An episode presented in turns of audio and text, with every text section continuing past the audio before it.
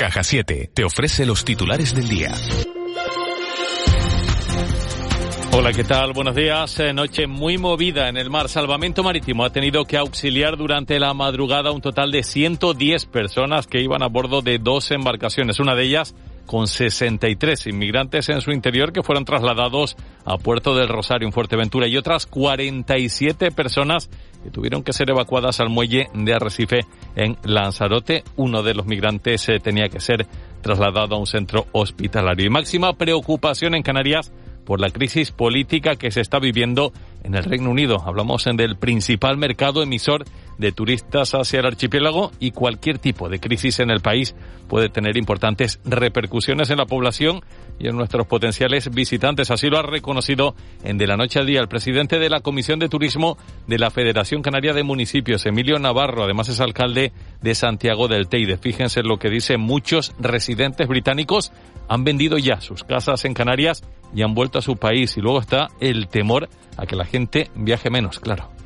Tenemos eh, algunos temas con el tema preocupantes, como es el Brexit, que está haciendo que muchos eh, residentes pues estén vendiendo sus propiedades y estén volviendo a su país de origen. También los temas políticos y esa incertidumbre que, se está creando en Inglaterra, pues al final también algún daño era hará nuestro mercado, principal mercado que tenemos normalmente en el invierno en, en las islas, ¿no? Pero bueno, esperemos que se pueda resolver más asuntos. La ministra de Igualdad, Irene Montero, se ha mostrado convencida, lo ha hecho aquí en Canarias Radio, de que la ley trans se va a aprobar antes de que acabe el año. También ha asegurado que no habrá retrocesos en los derechos pactados con las personas trans que no implique ningún retroceso en los derechos para las personas trans o para la comunidad LGTBI respecto a lo acordado en, en el Gobierno. Las personas trans y la comunidad LGTBI, vamos, por parte del Ministerio que nadie tenga ninguna duda, no les vamos a soltar la mano. Esta ley tiene que ser ley, tiene que serlo antes de que acabe el año, sin ningún retroceso en derechos y para eso nos vamos a dejar la piel acompañando el, debate de todos los grupos parlamentarios. Y sepan que ya están a la venta en las farmacias canarias los nuevos test conjuntos de gripe y COVID. El lunes comienza la campaña de vacunación de la gripe y se prevé que en los próximos meses convivan los dos eh, virus y la gente pueda enfermar de uno o de otro. Así que ya se pueden comprar esos nuevos test que sirven para saber si tenemos eso, una cosa u otra, o las dos, como acaba de explicar en De la Noche al Día el presidente del Colegio de Farmacéuticos de Santa Cruz de Tenerife, Manuel Ángel Galván. Eh, pues este es duplicado, es como si estuvieran dos juntos. Eh, se pone, hay que hacer la misma muestra nasal y luego las gotitas hay que ponerlas tanto en un pocito, en uno de los hoyitos, como en el otro, no dos que están paralelos. Y en uno va a determinar si tenemos gripe y en otro va a determinar si tenemos COVID. De tal manera que puede darse el caso, que eso es importante saberlo, que tengamos solo gripe, que tengamos solo COVID, que tengamos las dos cosas o que no tengamos nada. Y después eh, de más eh, de 11 horas de reunión, ya viene entrada la madrugada, la Europa de los 27 ha alcanzado un acuerdo de mínimos para el abaratamiento de la energía, extendiendo el mecanismo ibérico a toda la Unión Europea y creando un sistema voluntario de compra conjunta de gas con un tope máximo a su precio. Se llega así a un pacto entre los bloques más intervencionistas, con España y Francia a la cabeza, y los más reacios a tomar medidas que alteren los mercados y comprometan el suministro de gas como Alemania y Países Bajos. 8 y 3. Dicen que si viajas solo llegarás antes, pero si lo haces bien acompañado, llegarás más lejos. Abrazar nuestras raíces nos ha hecho llegar hasta aquí. Alcanzar nuevas metas será posible gracias a ti. Caja 7. 60 años guiados por grandes valores. De la noche al día, Canarias Radio. En Viveros Mogán seguimos mejorando. Nos vestimos de Navidad. Encuentra todo tipo de decoración, accesorios, macetas, mobiliario. Viveros Mogán se ha convertido en el mejor Garden Center de Canarias 2022 por la revista Garden Magazine. Anímate y visítanos en Mogán. ¿Tienes conflictos en tu familia? ¿Te estás planteando separarte de tu pareja? ¿No sabes cómo afrontar estas situaciones? Tenemos la solución. La mejor manera de arreglar las cosas. Centro de Mediación de las Islas Canarias, en Santa Cruz, La Orotava y Los Cristianos. Cita previa 922-615-099. Servicio gratuito. Centro de la Familia y Gobierno de Canarias. Fuego Volcánico Sina científicos y cocineros de los cinco continentes, del 19 al 21 de octubre, World Lanzarote, Congreso Internacional de Cocinas y Ecosistemas Volcánicos. Inscríbete gratis, worldcaniclanzarote.com. Saborea Lanzarote, Cabildo de Lanzarote. ¿Tienes una idea de negocio y quieres conocer distintas ayudas y subvenciones? ¿Quieres vender más y mejor? Ven el 25 de octubre a la primera Feria de Emprendimiento de ADEGE. ¡Te esperamos! Organiza el área de Desarrollo Económico y Empleo del Ayuntamiento de ADEGE y el Servicio de Creación de Empresas de la Cámara de Comercio de Santa Cruz de Tenerife, financiado por el Servicio Público de Empleo Estatal mediante subvención del Servicio Canario de Empleo. De la noche al día, Miguel Ángel Dasguani. 8 y 5 minutos de, de, la mañana de este viernes 21 de octubre seguimos avanzando en la actualidad. Vamos con nuestro desayuno. Desayuno que esta semana, como saben, estamos dedicando a visibilizar y a luchar contra los distintos tipos de cáncer. Una campaña llamada en este grupo de Radio Televisión Canaria Somos Esperanza.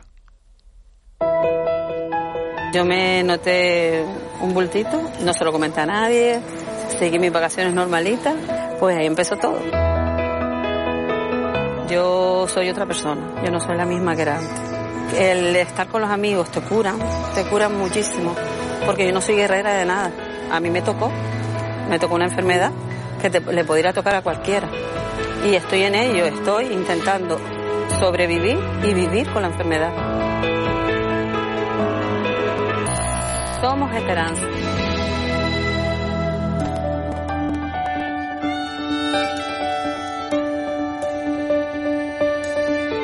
...19 de octubre... ...Día de lucha contra el cáncer de mama... ...Radio Televisión Canaria... ...Somos Esperanza... Bueno, pues como les decía, en este grupo de Radio Televisión Canaria, tanto en la televisión como en toda la programación de Canarias Radio, también en este programa, lógicamente, de la noche al día, estamos hablando del cáncer y lo estamos haciendo con los profesionales que tratan, que nos ayudan a curarnos, que ayudan a que los pacientes lo lleven de la mejor manera posible y que están eh, en esa investigación permanente para mejorar los tratamientos y para mejorar la calidad de vida de los pacientes oncológicos. Josefina Cruz es oncóloga del Hospital Universitario Universitario de Canarias y ha tenido la amabilidad de atendernos esta mañana. Doctora Cruz, muy buenos días. Buenos días. Eh, ¿Tenemos en Canarias una buena atención a los pacientes oncológicos? Yo creo que no tenemos ninguna diferencia con el resto de nuestro país en cuanto a calidad y en cuanto a la posibilidad de acceder a los tratamientos y a las guías que normalmente nos rigen en el uso de, los, de los tratamientos oncológicos, aunque sí que es verdad que dada nuestra situación periférica puede ser más difícil el acceso a ciertos centros para, para poder acceder a cosas que no son la práctica clínica real, como pueden ser ensayos clínicos, aunque en nuestro centro somos uno de los centros que en Canarias pues tiene posibilidad de acceder a, diferentes ensayos clínicos, pero evidentemente a todos no. ¿En qué tendríamos que mejorar? Bueno, la verdad es que sobre todo lo que estamos incidiendo más en esta campaña con respecto al Día del Cáncer de Mama, que siempre es muy importante para recordar a la población que también ellos pueden hacer algo, que tenemos que mejorar en prevención. O sea, lo mejor es intentar evitar tener el cáncer o diagnosticarlo de forma muy precoz, porque eso, aparte de que conseguimos tener unos altos índices de curación, evita tratamientos tóxicos y también gastos eh, en cuanto a esos tratamientos para el sistema. Entonces, creo que lo que más tenemos que incidir desde la más tierna infancia es adquirir los hábitos de vida que disminuyen el riesgo de esta enfermedad. Porque ya sabemos que casi un tercio de los cánceres que se diagnostican en, el mundo son evitables tomando esas medidas. Y si me preguntas qué medidas son, pues no hay que hacer nada que sea muy, muy raro, ¿no? Simplemente el ejercicio físico, es una herramienta muy importante que hemos de incorporar a nuestra vida diaria desde la más niña infancia hasta, hasta el final de nuestra vida. Ejercicio diario, eh, no solo caminar, sino también ejercicio de resistencia. eh, la dieta mediterránea, que tenemos la gran suerte de vivir en un país donde eso no es un problema conseguirlo, el control del peso, evidentemente la obesidad perjudica, y, evitar los hábitos tóxicos que son más comprometedores para nuestra salud, como es el tabaco, y moderar el uso de alcohol. Doctora, Canarias registra aproximadamente unos 1.400 casos de, cáncer de mama al año. ¿Han evolucionado los tratamientos? Estamos hablando de la importancia de la prevención. Lógicamente, eh, una vez se detecta el, eh, el tumor, eh, los tratamientos han, han ido evolucionando a lo largo de los años. Han aprobado recientemente nuevas nuevas maneras de combatir el cáncer. La verdad es que sí, que ha habido una revolución muy importante en los últimos años. Eh, pero claro, eh, si hablamos eh, si hablamos de cáncer en general, pues han aparecido nuevas terapias dirigidas, inmunoterapia, según alteraciones moleculares. Entonces eso ha ayudado a que la quimioterapia como tal, que es el tratamiento que habitualmente conocemos todos contra el cáncer, pues lo utilizamos, es verdad, todavía está ahí, pero nos ayudan otras herramientas que han posibilitado en mejorar la tolerancia a los tratamientos y a dirigir más individualmente qué necesita cada paciente y no porque tenga un cáncer de mama se le trata de igual manera a todas ellas, sino que lo hacemos de forma que nos ayudan eh, distinguir los diferentes subtipos, el tamaño, la afectación extensa o no, y cómo es ese tumor y a qué puede ser sensible para tratarlo adecuadamente y según la etapa. No es lo mismo en una etapa precoz donde quieres eh, a toda costa conseguir una, una reducción del miedo, esperarlo y eliminarlo de la ecuación, como cuando eso no es posible, intentas cronificar y que tengan una calidad de vida lo más aceptable posible y que vivan de la mejor manera posible el mayor tiempo posible. ¿no? Todo eso nos, nos hace hacer diferentes esquemas o diferentes situaciones para, para tratar individualmente a cada paciente. Buenos días, eh, doctora. Eh, se ha referido usted en un par de ocasiones a la importancia del diagnóstico precoz. Eh, bueno, este, tenemos la, las mamografías para las mujeres para prevenir el diagnóstico precoz del cáncer de mama es una realidad, ¿no? En Canarias y en otros sitios. Eh, yo le quería preguntar por, por otros eh, diagnósticos precoces que se pueden hacer. En, concreto me refiero, por ejemplo, al, cáncer de colon, que hemos leído pues algunas informaciones que dicen que, que, no hay medios suficientes en Canarias para realizar los, eh, los análisis que serían necesarios ¿no? para detectar de forma precoz este, este tipo de cáncer. si esto es así, y también si se puede referir a otros diagnósticos precoces que se podrían poner en marcha o que serían necesarios de, implementar ¿no? en la sanidad pública. Bueno, en principio la sanidad pública pues llega donde llega. Todos sabemos que es finita, por desgracia. Eh, estamos un poco, pues eh, la población aumenta, los números de pacientes aumentan, el diagnóstico precoz pues va siendo cada día más importante y tienes razón. el, el hacer una técnica fácil, que se puedan hacer muchas, pues bueno, la mamografía lo permite más fácilmente que la colonoscopia, ¿no? Es verdad que tenemos como herramienta antes de la colonoscopia el hacer una sangre oculta en heces para, para poder dirigir y después hacer colonoscopia según sean esos resultados. Y claro, cada vez tenemos mayor población en ese, en ese rango de edad. Estamos hablando inicialmente de 50 años, ahora se está proponiendo que quizás habría que adelantar eh, porque estamos teniendo, igual que en cáncer de mama, en cáncer de colon, más casos en gente más joven.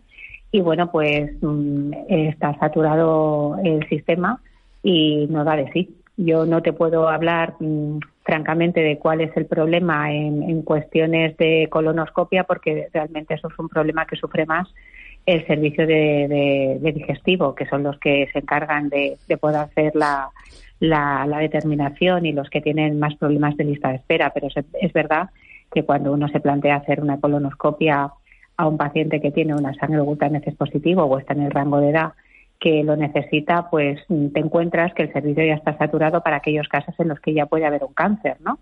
Y que tienen pues las citas no próximas, sino a lo mejor puede ser lejos, ¿no?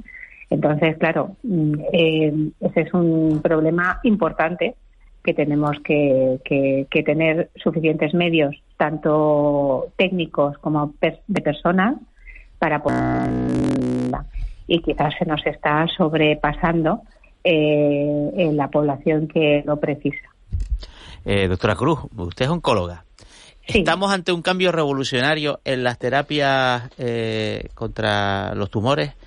Eh, lo estamos asistiendo ahora mismo. Le, pongo dos ejemplos. El primero es el CAR-T, o sea, la, el CAR-T, la manipulación genética de, de linfocitos del propio paciente, que está funcionando muy bien en casos de linfomas, ¿no? Y leucemias. Y el otro, bueno, cosas que se leen, ¿no? que es que el ARN mensajero este, que, que, fue, ha sido fundamental en la lucha contra la pandemia, al, al, ser, bueno, digamos, la herramienta que ha permitido las vacunas de última generación, también tiene aplicaciones contra el cáncer y, de hecho, las investigaciones que había sobre el mismo estaban más enfocadas al cáncer cuando llegó la pandemia y entonces se, se viró la, la, cosa. ¿Estamos realmente ante un cambio tan revolucionario y exitoso como, como se presume? La verdad es que sí, es, que estamos ante, ante muchas, muchas opciones diferentes en cuanto a terapia dirigida. Es verdad que los CAR han revolucionado el mundo de los tumores hematológicos y los linfomas. También se quiere trasladar, en cierta manera, su uso a algunos tumores sólidos eh, y todavía está en investigación para ver si tenemos la misma la misma actividad que ha demostrado en hematología, porque bueno, en este tipo de manipulación genética hemos de tener unos unos marcadores que se correspondan con el tumor para poder eliminarlo, ¿no? Entonces eso es lo que lo que da la clave para después poder desarrollar este tipo de, de células eh, a nivel ingeniería genética y luego trasladarlas al paciente. Pero no solo estamos en esa en esa situación, la inmunoterapia ha revolucionado el campo de la, de la oncología en los últimos años, ofreciendo en ocasiones eh, resultados muy, muy, muy importantes en pacientes que, que tienen una enfermedad diseminada y que antes pues eh, fallecían rápidamente, como es el melanoma o el cáncer de pulmón. Se ha trasladado también a otros tumores sólidos eh, su uso y todavía está en investigación. No podemos decir que ya sepamos cómo, cómo actúa la inmunoterapia en todos los tumores y que ya lo tengamos claro a quién poner y a quién no. Y después también hay otras, hay otras ah, moléculas que son los anticuerpos conjugados, que sobre todo en cáncer de tumores sólidos como el cáncer de mama, han revolucionado las cifras de respuestas y de supervivencia en pacientes que ya pues habían agotado eh, su eh, con los tratamientos convencionales. Sobre todo, como soy más experta en cáncer de mama, te, deseo comentar más sobre ello, ¿no? En cáncer de mama, pues, pues han dado unos resultados súper brillantes estos fármacos en enfermedades 2. Luego también tenemos las terapias con las ciclinas en las hormonas, en las pacientes hormonosensibles, que también han mejorado el tratamiento hormonal de forma impresionante, aumentando la posibilidad de supervivencia en las pacientes eh, de forma clara y también consiguiendo que podamos intentar curar a más pacientes en, en la versión localizada cuando es de alto riesgo. Y en la, y en la enfermedad triple negativa, que siempre hemos tratado con quimioterapia, pues la inmunoterapia está empezando a, darnos mayores alegrías, con posibilidades de mejores respuestas, más, más posibilidad de, curar la enfermedad a nivel precoz y luego de enfermedad diseminada dar alguna otra oportunidad en un tumor muy agresivo. O sea, todo eso es eh, está siempre en vivo movimiento, no paramos, eh, siguen investigándose a nivel de laboratorio nuevos nuevos diseños de nuevos fármacos que sean más selectivos y que vayan donde tienen que ir y que hagan la menor toxicidad posible al paciente y que consigan erradicar de forma más clara las células tumorales, porque el problema del tumor es que se hace resistente o a medida que va pasando el tiempo sus, selecciona los clones que son resistentes a los demás tratamientos y esos clones son los que vuelven a reactivarse y, y, la, y los tratamientos ya no son efectivos para ese tipo de células, ¿no? Entonces, eh, estamos a la, a la lucha de intentar evitar que puedan hacer esas células de resistencia al tumor y poder acabar con él.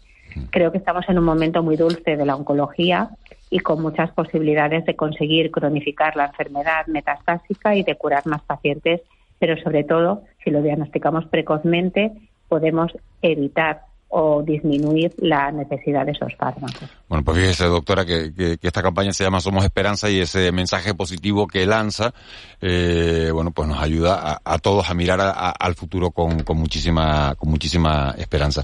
Yo le agradezco de verdad que, nos haya atendido esta mañana, que se haya implicado en esta en esta campaña y, bueno, felicitarla por el trabajo diario y, y agradecerla de verdad que haya sido tan clarita, tan didáctica con, con un tema, con unas patologías tan sensibles como las que estamos tratando. Muchísimas gracias, doctora. Muchas gracias a vosotros. Buenos días. Buenos días, Josefina Cruz, jurado oncóloga del Hospital Universitario de Canarias, que lleva casi 40 años participando en la investigación, estudio y ensayo clínico de innovadoras moléculas y varios tratamientos revolucionarios, como hemos hablado, para tratar eh, el cáncer de mama. Tratamientos que acercan un poco más la posibilidad de cronificar este tipo de patología. Me dijeron que tenía dos angiomas chiquititos y un tumor. No entiendo por qué me tiene que estar pasando a mí esto cuando no tengo ningún antecedente ni sé el porqué de, de toda esta situación. Les va a enseñar muchas cosas bonitas y les va a enseñar a decir no. Por no tener pelo no va a cambiar la vida y no vas a dejar de ser una mujer. Que sepan valorarse a sí mismas y sepan escuchar, escucharse ella, escuchar su cuerpo y darse el primer lugar. Somos esperanza.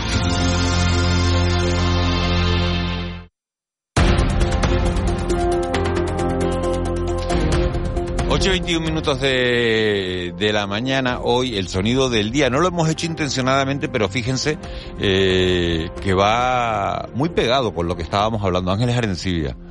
Eh, bueno, eh, ha seleccionado un, un sonido que tiene mucho que ver con lo que estamos hablando, como digo, ¿no? Sí, bueno, es la, es la, es la canción de Ana Torroja para la campaña contra el cáncer de mama. Y Llegaste sin avisar, como llegan los mensajes en botella. Te llevaste por delante lo que estaba por venir. Qué tonta fui, qué ingenuidad.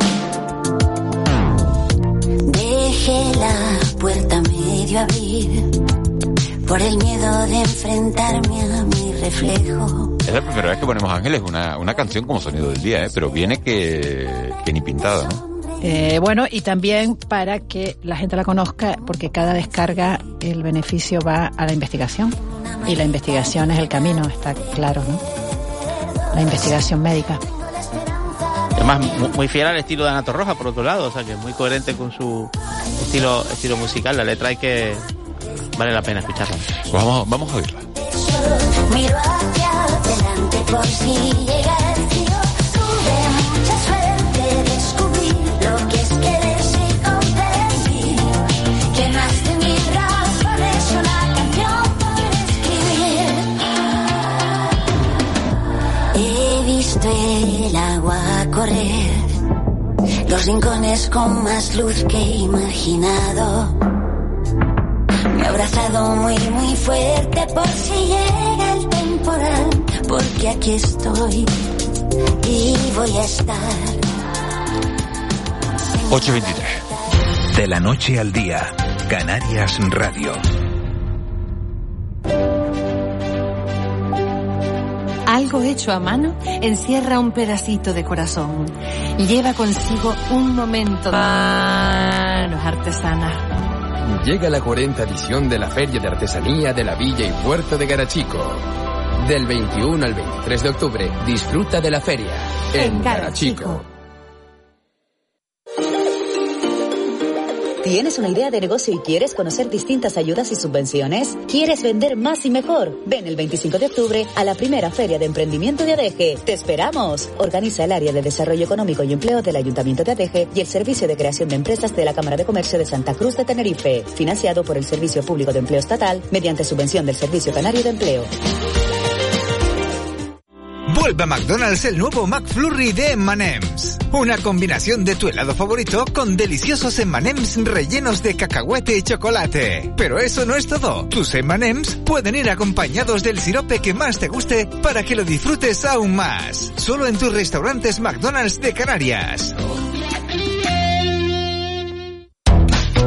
Llega a Worten la semana especial de Becken. Todos los productos Becken con hasta un 30% de descuento. ¿Buscas ahorrar con un diseño único? Aquí hay Becken. Solo para ti en nuestras 17 tiendas de Canarias y en nuestra web canarias.worten.es. No te pierdas la semana especial de Becken. Del 11 al 17 de octubre. El baño barato que compramos en el baño barato, valga la redundancia, nos quedó. Queda gusto verlo. Cierra la puerta, muchacha, que me va a dar un aire sin necesidad, que me entra el aire por encima de la mampara. Cuando se renueva el baño con el baño barato, parece nueva toda la casa. Hasta mi marido tiene otra cara. El baño barato, en Tenerife, en La Palma y por supuesto en Gran Canaria. De la noche al día, Miguel Ángel Dasguani.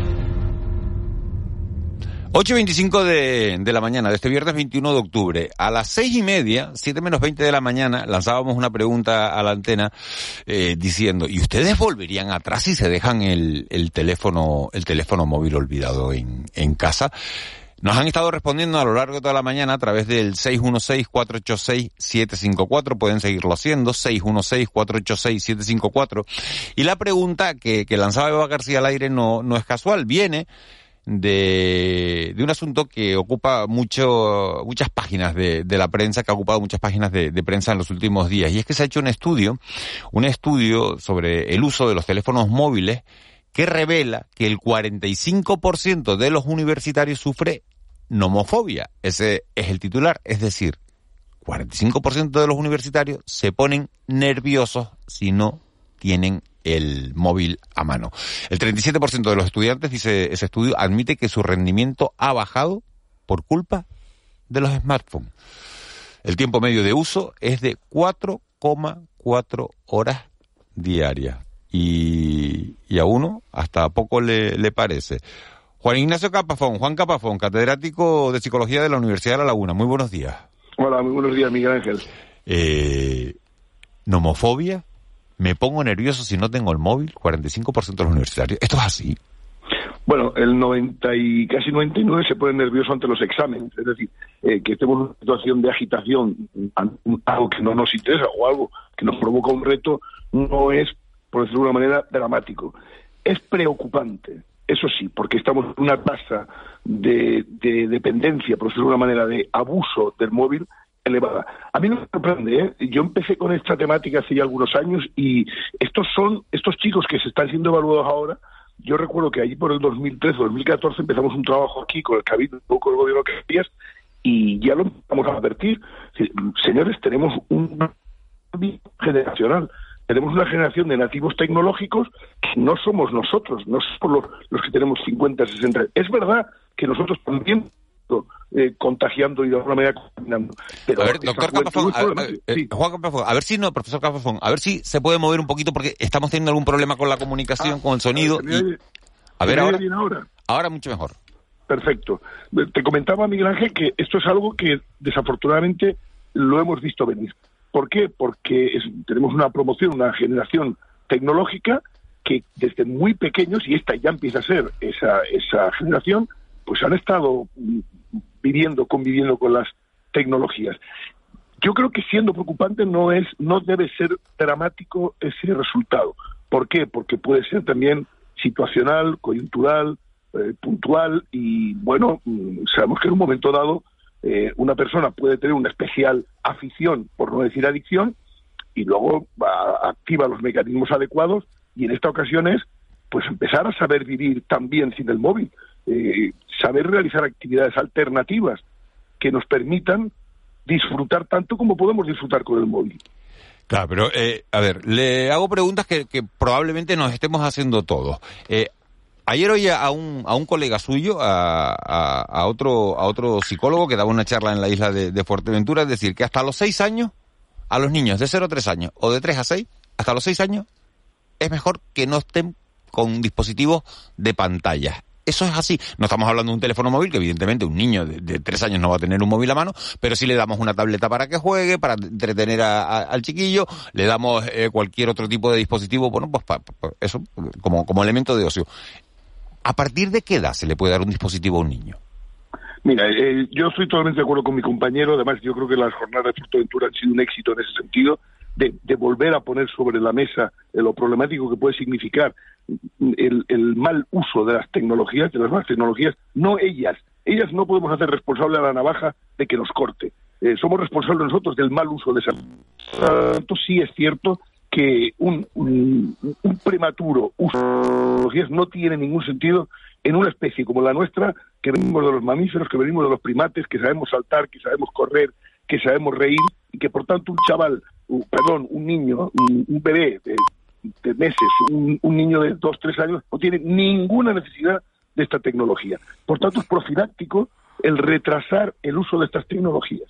Ya cuando empiece pues, eh, la educación primaria, eh, la secundaria, por supuesto, y, y ya la vida adulta, pues tendrá una herramienta como el cirujano tiene el bisturí y las pinzas, como el electricista tiene los alicates, eso es una herramienta más para el ser humano. Es decir, dicen los gamers, los buenos gamers, los jugadores de videojuegos buenos, que el buen gamer es el que domina el juego, no el que el juego le domina a él. Pues las nuevas tecnologías seremos buenos usuarios cuando dominamos las nuevas tecnologías, no cuando ellos nos dominan a nosotros. Y de esa jornada sale, sale eh, profesor Capafón, otro, otro titular. Los móviles a los hijos, no hasta los 16 años. Y yo conozco la mayoría de, eh, de mis amigos que tienen hijos eh, eh, de, esa- de esas edades. 12, 13, esa es la media a la que se le está dando un teléfono a, a un niño. 11, 12, 13, dependiendo de los padres. Eh, su colega eh, Mark Masip decía ayer que hasta los 16 no. ¿Está usted de acuerdo?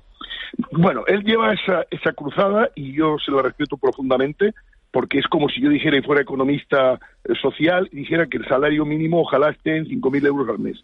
Pues yo creo que todos nos apuntamos. Es decir, pues fantástico, eh, a ver a quién, quién le amarga que todos nos tengamos un nivel de vida mucho más gratificante y satisfactorio y más decente. Pero realmente en la sociedad actual y en el momento actual creo que es algo que debemos tener en mente y yo creo que más que en la edad en que debe empezar, que desde luego no debe ser a los 8 y a los 9 años, eso sí que lo digo categóricamente, pero que si estamos hablando de un, de un niño y una niña de 12, 13 años con su móvil, pero con un móvil restringido y usado para lo más fundamental, no como una herramienta que le abre un mundo al que no tiene por qué acceder en este momento. Eh, es verdad que 16 años sería fantástico y si igual que no se conduce hasta los 18 Pero no es creíble. eh, no es creíble y que en la sociedad actual mm, yo creo que está ya en, en una forma de funcionamiento que si se, se cambia la fecha de, de comienzo por el uso en fechas anticipadas puede dar el mismo resultado. Eh, hay, hay chavales con 14, 15 años y con 13 que pueden hacer, y lo hacen de hecho, ¿eh? hacen un uso muy adecuado de estas nuevas tecnologías. En las investigaciones que hicimos nosotros en Canarias, eh, con el título Desenredate, daban cifras preocupantes de alumnos y alumnas con, con mal abuso, pero teníamos cifras muy optimistas. Había más del 80% de jóvenes que tenían un uso muy, muy satisfactorio de esas nuevas tecnologías. Que hay un 20% muy preocupante, sí. Que probablemente si no hacemos nada eh, eh, vaya creciendo el 20 y menguando el 80, también. Por tanto, sí, yo creo que esas cifras 16 es como el carnet de conducir. Pues está bien en los 18, pero si alguien se plantea alguna vez a los 17, pues tampoco pasará nada. Profesor Capazón, buenos, buenos días. Mm, le, le estoy escuchando y, estos congresos que se hacen un poco para, para intentar el consumo de, los terminales móviles, a mí personalmente me parecen un poco pensamiento mágico, ¿no? Porque, mm, porque esto, en fin, solo va a crecer. Tengo mi móvil delante. Yo tengo 50 años y no... Yo tengo... Mi promedio diario es 7 horas 11 minutos. Es un tercio del día. Dedico más horas al móvil que a dormir, me estoy dando cuenta ahora. Claro, ¿cómo le explico yo a una persona de 15 años que tiene un móvil? Claro, eh, igual- vamos a ver. Desgraciadamente eh, somos mamíferos muy evolucionados y hemos desarrollado también la glotonería. Y la glotonería se da en la parte alimentaria, pero también se da en otras facetas de la vida. Y se puede activar la glotonería de las nuevas tecnologías. Y, las quiero para todo, y me quiero comer todo, mm, pues como con, con control, con tutela, y en los adultos con lo mismo, con dosis magníficas de sentido, de la realidad, de sentido común y de equilibrio, de hacer un buen uso de la libertad. Esto yo sería, creo que sería para mí mi titular, hacer un buen uso de la libertad. Yo soy libre de usar, faltaría más. A mí no me gusta que me pongan una persona detrás soplándome en la oreja y por qué estás ahora con el móvil, y por qué has entrado en TikTok, y por qué- mm, porque soy adulto, pero sí, me gusta tenerlo dentro de mi cabeza, tener a esa persona que, me, que realmente dirige la vida hacia donde yo quiero dirigirlo. Es fácil, tienes toda la razón, no es nada fácil. Hay una empresa detrás potentísima que quiere que cada vez nos guste más ese producto, que cada vez se venda más, cada vez se use más. Mira, eh, en la conferencia que di yo en Fuerteventura les dije algo que, no es mío, que es, que es de, de- de profesores y de, y de mucho más sesudos que yo. Que mira, cuando algo es gratis, y eso lo saben ustedes como periodistas, eh, ya no eres el comprador, eres el producto y por tanto mm, somos el producto para, para, para muchas circunstancias relacionadas con las nuevas tecnologías. Por tanto, cuidado, porque si nuestros adolescentes son el producto, pues habrá que vigilar ese producto. Tendremos que tutelar a ese producto y tendremos que poner normas y, aunque suene rancio, casposo, antiguo, pues vigilar el que no se nos vaya de las manos como la glotonería cuando pues tenemos todo comida insana que nos hace engordar 30 kilos. Eh, profesor, y eh, buenos días. ¿Y cómo y cómo nos cambia? ¿Cómo nos cambia todo esto de lo que estamos hablando? Porque nosotros, que yo tengo, bueno, un par de años más que Juanma, tengo que confesarlo, eh, eh, nos criamos de otra manera. No, no, no nos criamos con un, eh, eh, un ordenador en la mano y cada vez que nos íbamos, había riesgo de aburrimiento, porque es lo que está ocurriendo, ¿no? Cuando hay riesgo de aburrimiento, cuando te quedas solo, al, al teléfono. No, no, no vemos que la gente sea capaz de, de, de, estar a solas, ¿no? De estar solo, pensando en sus pensamientos, ¿no? Es lo que vemos a nuestro alrededor y es lo que hacemos, ¿no? ¿Cómo nos modifica esto? Eh, tienes toda la razón. Eh, pero yo, fíjate, me imagino a los oradores eh, justo cuando empezó la escritura y diciendo, bueno, ¿y ahora qué hace ese hombre yéndose solo con un libro y no, y no escuchando lo que yo le cuento y no hablando? Eh, todo cambio evolutivo en la humanidad, todo nuevo descubrimiento, toda nueva acción significa efectivamente un reto hacia la involución. Afortunadamente la escritura no nos llevó hacia la involución. Eh, pues de hecho nada menos que empieza la historia, ¿no? Gracias a la escritura. Pero es cierto que un mal uso de la escritura pues puede dañar profundamente y se hace más daño a veces con la palabra que con el látigo.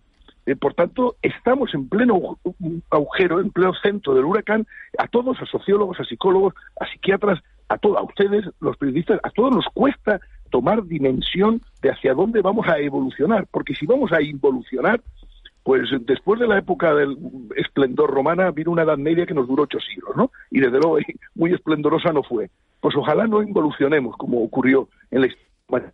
Eh, es muy... Ideas. A ver, a ver, a ver, profesor Capafón, que todavía nos queda una pregunta por hacerle y, y hemos vuelto a perder la comunicación, a ver si que estábamos oyéndolo muy bien y muy clarito. A ver ahora. a ver, ahora me oye bien. Perfecto, perfecto. Eh, le traslado, eh, ¿había terminado con lo que estaba diciendo? Sí, sí, sí, sí, básicamente sí. Pues una última pregunta que nos llega de, de un oyente. Fíjese, de todo lo que estamos hablando, Juan Capafón, dice, mi hija, 12 años, es la única de su clase, 22 niños, nos aclara este oyente, dice, que no tiene móvil. La única de 22 niños que no tiene móvil. Dice, al final le están aislando el resto de niños. Pues no, el, el resto de niños se pone con su pantalla y ella, que no tiene móvil, se queda descolgada, dice esta oyente. Claro, al final acabaré pasando por el aro. ¿Qué le recomendamos? eh, usted psicólogo, ¿qué le recomendamos a, a esta oyente? Mira, Claro, que no eh, quiere dejar a su eh, hija aislada. Fíjese, ¿eh? Fíjate, como psicólogo y como pedagogo, porque afortunadamente tuve la suerte de, de- de también eh, tener estos estudios que me han venido fenomenal en mi vida profesional. Como psicólogo y como pedagogo les digo, potenciar la comunidad, la comunidad ah, mm, eh, escolar, que entre los padres se pongan de acuerdo. Miren, nosotros estamos recomendando, por ejemplo, con el tema de los videojuegos, Miren, hablen entre los padres, porque hoy en día los videojuegos es una forma más de comunicarse los, los chicos entre sí. Hablen, pongan la misma hora, pues pongan todos que a las 8 de la noche se pueden conectar, pero a las 9 se cortan todos los- las plataformas y todos los videojuegos. Entonces, eh, hagamos grupo, eh, que los padres, que los tutores, que las madres coordinemos y efectivamente este señor, esta señora, que afortunadamente es eh, tremendamente sensato y está muy preocupada por la salud mental de su hija, pues que insista y que promueva que sigamos aplicando lo que es saludable, ¿no?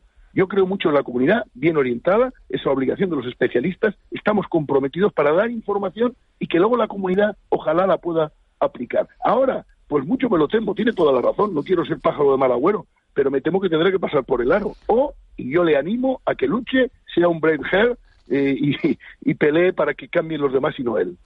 Pues fíjese que eh, eso era esta oyente. eh, qué pena, ¿no? Que al final tenga que acabar pasando por el aro. Pero mira, Juan Betancourt decía antes, siete horas y pico. Ángeles Arencibia, ¿puedo decir cuánto estás tú en el móvil? Dilo, dilo, que me he quedado sorprendidísimo. Se ha quedado sorprendida. 10 horas 23. Pero también es nuestra 10 herramienta horas de trabajo, 23. ¿eh? Le digo, cuántas Yo- estoy yo que lo acabo de mirar. 11 horas diarias. Entonces, claro, es verdad que para nosotros, eh, profesor Capafón, es ahí miramos los periódicos, miramos los correos electrónicos, miramos... Que el, sano soy, que el sano soy yo, lo que quiere decir. No, trabajamos, trabajamos Entonces, con el trabajamos, móvil. o sea. trabajamos con el móvil. Esto para nosotros es un problema el pasar tanto tiempo porque es verdad que, eh, por lo menos lo digo los tres que, que hemos puesto nuestro, nuestros ejemplos, los tres leemos. Es decir, cada, cada- cada uno por su cuenta. Yo hago deporte, yo leo y estoy 11 horas conectados al día al teléfono móvil. Claro, es que ahí es diferente. Y además me, me encanta este comentario que haces, Miguel Ángel, porque yo siempre lo digo en tono de humor. Eh, me viene el padre preocupadísimo. Mi hijo está adicto a las motos. Miren, ¿qué trabaja su hijo? Mire, es que es repartidor de pizzas. Oiga, pues mire, hasta las narices de la moto. O sea, cuando se baja de la moto no quiere saber nada de motos. La, la, la adicción y, y el abuso no se mide exclusivamente por el tiempo que uno dedica. Evidentemente el tiempo es un buen indicador, pero no es el único. Son factores precisamente más subjetivos los que nos gobiernan y los que de alguna manera nos indican a los psicólogos que tenemos un problema. Efectivamente, bueno, entonces te recomiendo que si bajas un par de horitas tampoco te irá Claro, mal. no, pero de, de todas maneras, de todas maneras, el dato este es engañoso, porque por ejemplo, yo salgo a correr y estoy corriendo Claro. una hora, una hora y media y estoy oyendo música. Y estoy oyendo música a un volumen adecuado y al final eso te lo, te lo cuenta como uso del móvil. En realidad estás corriendo y estás oyendo música, solo que lo haces a través del dispositivo. No es que estés ahí delante de la pantalla mirando, ¿no? Y entonces, eh, por eso algunos datos son engañosos y, y todo hay que ver, eh, pu- pues los casos, ¿no? Eh, Juan Capafón, catedrático de Psicología de la Universidad de La Laguna, especializado en personalidad, evaluación y tratamiento psicológico. Muchísimas gracias por, por habernos atendido, por haber sido, como siempre, tan didáctico y- y tan claro. Un placer, como siempre. Al revés, gracias a ustedes. Un placer también para mí. Muchas gracias. 8 y 41. De la noche al día, Canarias Radio. En Cristalam tenemos la solución definitiva para el exceso de calor en edificaciones. Nuestras láminas de control solar 3M para cristal con una reducción térmica de más de un 80% y libres de mantenimiento son eficiencia energética en estado puro, sin obras, sin cambiar los vidrios, en exclusiva en Canarias, solo en Cristalam. Visítanos en cristalam.com. ¿Es posible construir una casa utilizando solo materiales elaborados en Canarias? No te pierdas el nuevo episodio el 25 de octubre a las 23.15 en Televisión Canaria y con Darío López. Una casa de calidad no se construye sola, pero amigos, tenemos todo bajo control, ¿o no? Entra en la casaelaboradaaqui.com y descubre un reto nunca antes hecho en Canarias. La Casa Elaborada Aquí es una campaña subvencionada por el Gobierno de Canarias. ¿Tienes conflictos en tu familia? ¿Te estás planteando separarte de tu pareja? ¿No sabes cómo afrontar estas situaciones? Tenemos la solución. La mejor manera de arreglar las cosas. Centro de Mediación de las Islas Canarias, en Santa Cruz, La Orotava y Los Cristianos. Cita previa 922-615-099. Servicio gratuito. Centro de la Familia y Gobierno de Canarias. Arranca la cita automovilística del año. El Salón del Automóvil de Canarias se prepara para revolucionar el mundo del motor. Cuatro días donde profesionales y aficionados podrán descubrir las últimas novedades en el sector, las mejores marcas y los avances tecnológicos más novedosos. Octavo Salón del Automóvil de Canarias, del 20 al 23 de octubre en el recinto ferial de Tenerife. ¿Tienes una idea de negocio y quieres conocer distintas ayudas y subvenciones? ¿Quieres vender más y mejor? Ven el 25 de octubre a la primera Feria de Emprendimiento de ADEGE. ¡Te esperamos! Organiza el área de Desarrollo Económico y Empleo del Ayuntamiento de ADEGE y el Servicio de Creación de Empresas de la Cámara de Comercio de Santa Cruz de Tenerife. Financiado por el Servicio Público de Empleo Estatal mediante subvención del Servicio Canario de Empleo.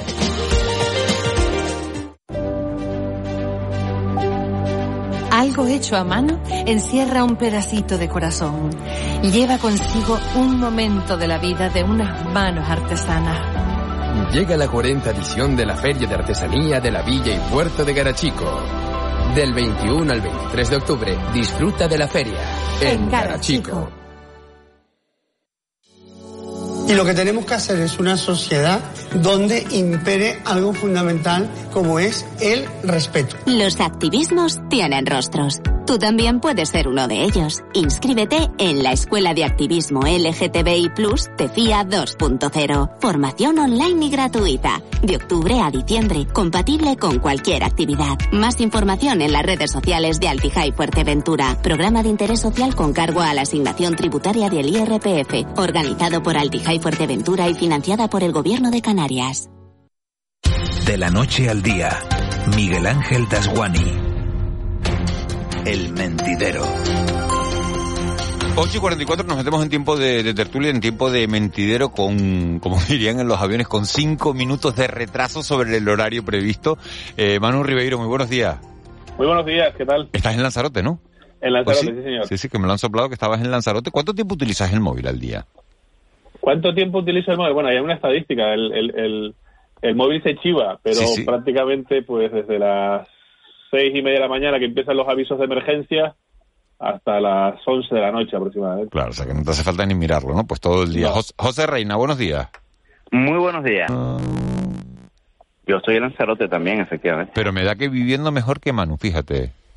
Bueno, yo estoy en un Se nota, hasta en la, congreso... se nota hasta en la voz, José. Comiendo Yo- mejor, yo- me han dicho. Estás en el congreso yo- este que hablaba ayer Eva García, ¿no? Que, ¿Cómo se llamaba el congreso? Volcanic, Volcanic. Es que me gustaba oírtelo decir así en inglés, ¿no? Volcanic. Es, un, es un congreso de, de, bueno, de cocinas y ecosistemas volcánicos. Congreso internacional, congreso internacional. Sí, una come- cosa seria. y se tiene come- mucho que ver una cosa con otra. Y se come bien. vida. Se come bien. Se come bien, además te digo, han venido cocineros de- desde el Congo pasando por Nueva Zelanda, Islandia, periodistas de, de, de numerosos países, está muy interesante, es la segunda edición, lo organiza el Grupo Vocento, que son los que organizan también Madrid Fusión, San Sebastián Gastronómica y demás. Y bueno, yo creo que para la isla de Lanzarote y para los restaurantes y para y para la economía insular, pues pues es un congreso que, que está muy bien. Ser periodista gastronómico es un trabajo durísimo. Sí, sí. es Hombre, que- tiene, hombre, tiene eh, su dedicación oye. y su especialización, claro que sí.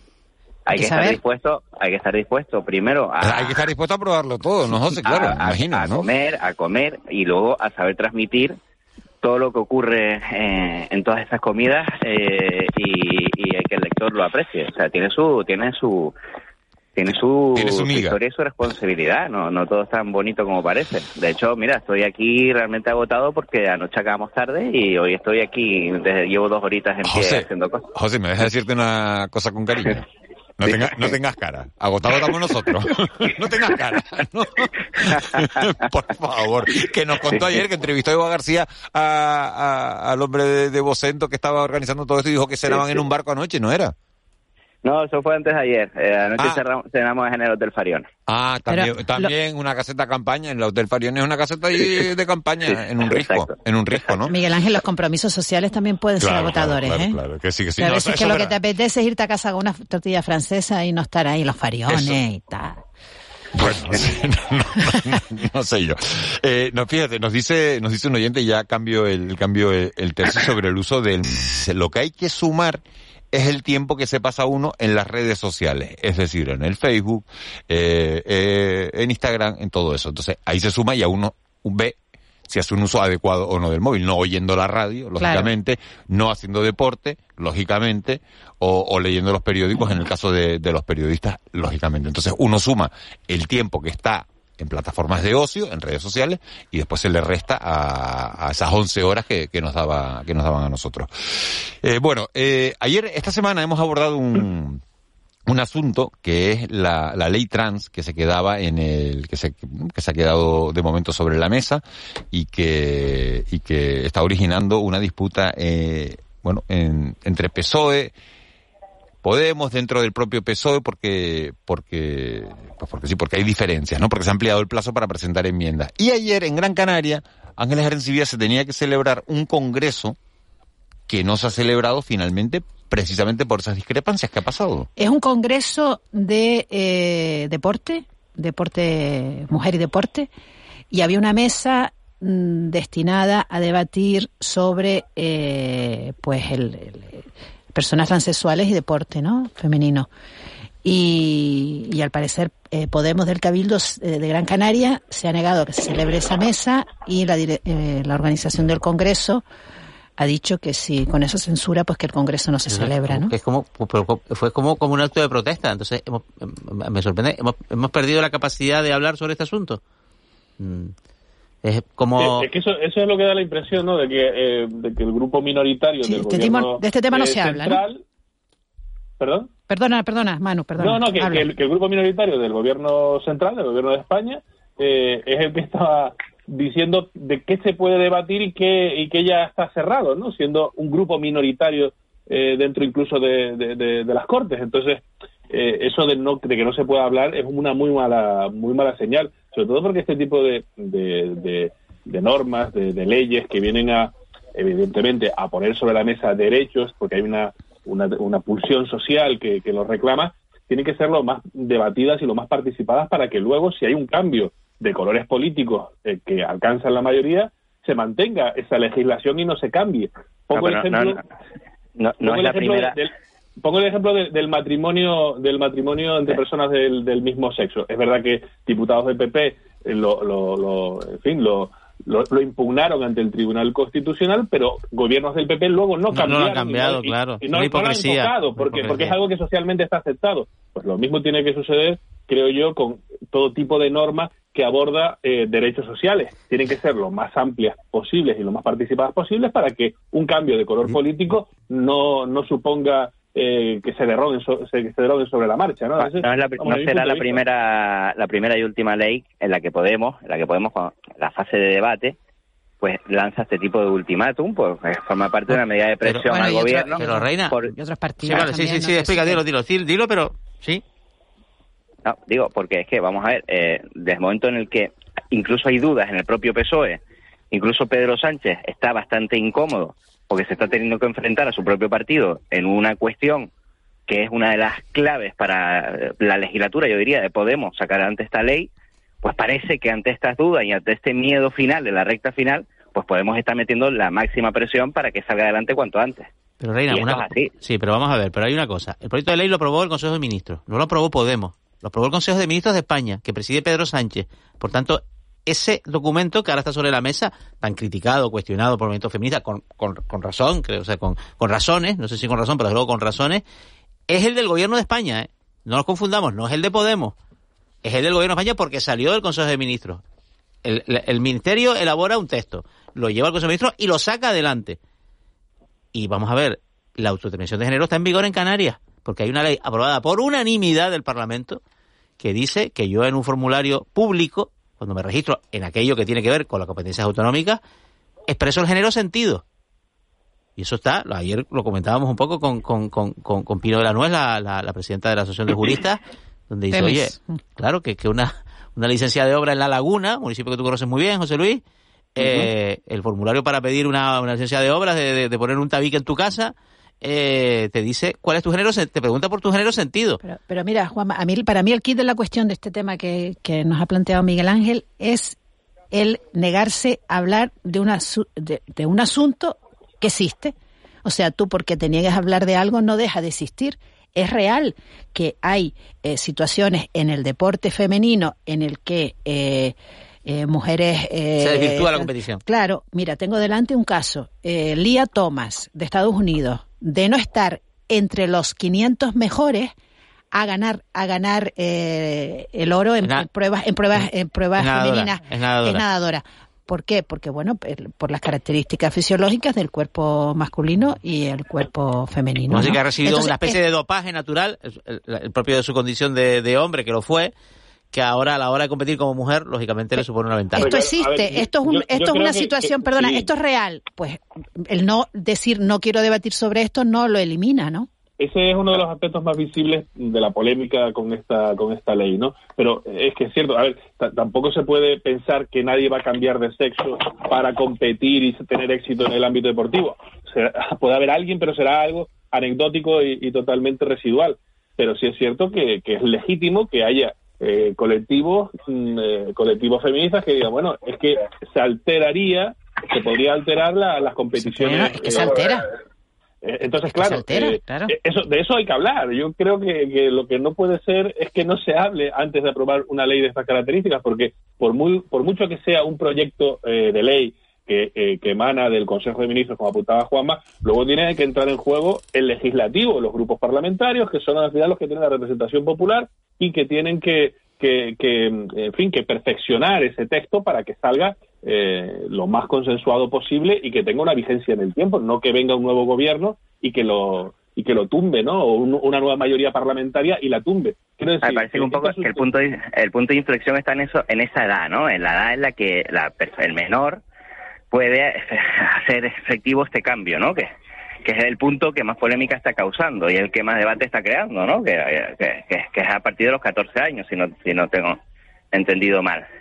Bueno, pues este será un debate pues, que yo mucho me temo que, que, no durará poco, ni mucho menos. Eh, ya tenemos antecedentes en los que son temas de especial sensibilidad y, especial ruido en la población y en diferentes sectores, ¿no? Por lo tanto, es un debate que por mucho que hayan eh, entrado las prisas por algunos sectores, me da la sensación y mucho me temo que va a ser un, debate que va a durar bastante, ¿no? Pero sobre todo teniendo en cuenta este punto en concreto. Bueno, yo hoy no, no puedo dejar de hablar de, eh, de un asunto que es portada de todos los periódicos y sobre todo que tiene incidencia en Canarias porque, porque en este archipiélago recibimos todos los años 5 millones de turistas británicos. Eh, caos en el Reino Unido, primera ministra británica que en 44 días eh, dice que se va no porque ella quiera, sino porque porque quiere todo, todos los demás, ¿no? Y, y se plantea, eh, bueno, pues, eh, ¿quién puede ser su, su sustituto?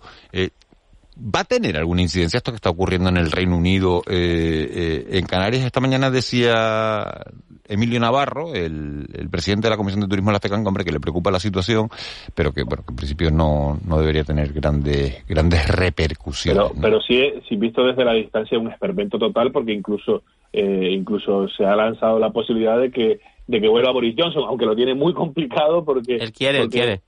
Él quiere. Tiene que reunir una serie de apoyos, ¿no? Que no le va a dar tiempo, ¿no? Un mínimo, un mínimo de 100 y por lo visto no tendría un mínimo de 100 eh, diputados de, de su partido y por lo visto no tendría ese, ese apoyo porque, hombre, no hay que olvidar que lo, lo obligaron a marcharse hace prácticamente nada. Pero Listras era un incompetente, Manu. Eh, ¿Esto no lo sabían antes o esto todos lo sabían, 44? Todos eh, lo sabían. Todos lo sabían. ¿Y, entonces ¿por qué, ¿Y entonces por qué lo nombraron? Dominic Cummings, que era el asesor de, de, Boris Johnson con el que rompió y que, y que fue, el, fue el que filtró luego todo todo este rollo de las fiestas y tal, eh, lo, lo, decía, lo decía. Los, los, los, los conservadores se han vuelto tan locos que podrían poner a, a Listras de primera ministra. Y ocurrió. ¿Pero y por qué lo hicieron, Juanma?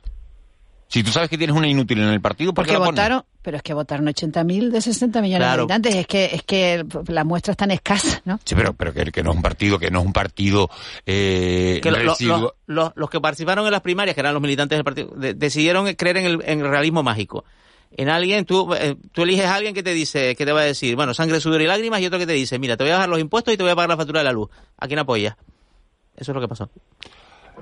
Y después que esta mujer... Si conozco al personaje, es que si hubieran votado los, los, electores, que a lo mejor no conocen atrás más que su papel de secretario de Estado, pero cuando tú conoces a tu compañero, tú sabes entre la gente que te rodea quiénes son más listos, quiénes son inteligentes, quiénes son inútiles y quiénes son unos, unos topufos. no es que no lo sé. Esta mujer ha, cambiado de criterio de, de, ir en contra del precio a apoyarlo, de, de, ir en contra de, la monarquía, de la monarquía a, bueno, apoyarla, que no sabemos si... Y de, y de bueno, y también en, en, su apoyo ahora de, de, a Margaret Thatcher, ¿no? El que, que, la criticó cuando era joven, que la, o sea, todos tenemos derecho a cambiar, pero es que esta mujer ha cambiado muchas veces, ¿no? La tentación populista está viva en la política mundial, eso hay ejemplos de sobra. Bueno, pues los vemos todos los días. Bueno, no, olvidemos que Donald Trump fue presidente de Estados Unidos, elegido democráticamente, una de las principales potencias del mundo. Si eso se hizo de manera democrática, pues imaginemos este, este cambio político en el Reino Unido, por cierto, otra de las principales potencias del mundo, pues bueno, pues ya la sorpresa pues, pues, pues cada vez va siendo menos, lamentablemente. Respondiendo a tu pregunta, yo, yo estoy convencido que es repercusión cero para Canarias, es decir, esto será un conflicto interno que ah. tendrán que solucionar entre ellos porque, Canarias no, no va, vamos, supongo y espero que no va a notar esto, igual que no ha notado tampoco la guerra de Ucrania a nivel de turismo, igual que no ha notado la inflación, igual que no ha notado nada, porque las estadísticas así lo dicen, ¿no? Depende cómo, cómo evolucione la, la, inflación en Reino Unido y, la, y la cotización de la libra. Y en función de eso sí nos puede afectar. Lo que yo sí creo que, que, que, vamos, eh, que, que es casi obligatorio que haya unas elecciones. Es decir, cuando hay una cuando hay una crisis tan tremenda en el Partido Conservador, lo lógico es que haya unas elecciones y que y que, lo, y que los ciudadanos decidan eh, y que se genere un, liderazgo sobre la base del apoyo popular que se, que se produce en las urnas. Y yo creo que sí puede influir en el sentido de que no es lo mismo quién gobierne y qué medidas adopte, sobre todo en materia fiscal, que es lo que toca el bolsillo de, de muchos ciudadanos y que puede influir en la marcha de la economía para bien o para mal, eh, eso puede tener una traducción en cómo decidan pasar sus vacaciones. Quiero decir que no cabe no cabe duda de que, de que las políticas no son inocuas y que en un sentido o en otro pueden tener eh, pueden tener efecto en, la, en lo que se llama las clases medias, ¿no? Las clases trabajadoras, que son al final las que vienen a, descansar a Canarias eh, dos semanas al año. Entonces, debería saberse esto. Yo creo que los británicos deberían estar pidiendo ya unas elecciones para que se aclare el panorama porque son unos bandazos totalmente esperpénticos. Parece que Putin estuviese moviendo los hilos de la pues, política británica. Como hablábamos, como hablábamos ayer, hasta bien estamos, ¿no? Hasta bien estamos en España mirando lo que está ocurriendo en Reino Unido, lo que está ocurriendo en Francia, lo que está ocurriendo en, en Italia. Hasta bien estamos. Así que virgencita, virgencita que me dejen como, como estoy, ¿no? Manu, muchas gracias. Un placer. Eh, José, después de un fin de semana, de unos días así de trabajo, ¿qué haces el fin de semana? Pues mira, ahora Te quedas descolocado, ¿no? Esta tarde te veo, esta tarde te veo, ¿eh? Esta tarde tengo que ir a, tele y a nunca es tarde y a luego mañana y pasado me toca trabajar en el periódico. O sea, ah, se me acabó el chollo. Bueno, pues se acabó. Eh, José, disfruta las horas que te quedan. Gracias, Ángel. Gracias, Juanma. Feliz fin de semana. Vamos con las noticias de las nueve. Son las nueve de la mañana en Canarias.